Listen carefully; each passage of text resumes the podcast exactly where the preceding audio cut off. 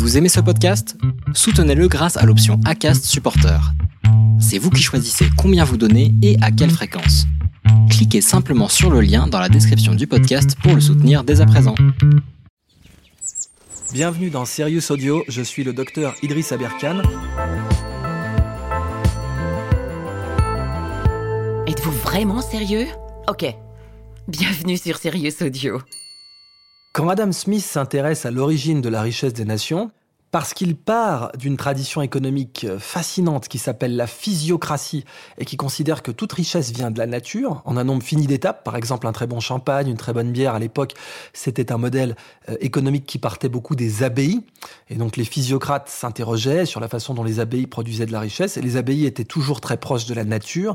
Donc ils en avaient tiré une théorie économique de proximité avec la nature comme création. Vous avez aimé cet épisode?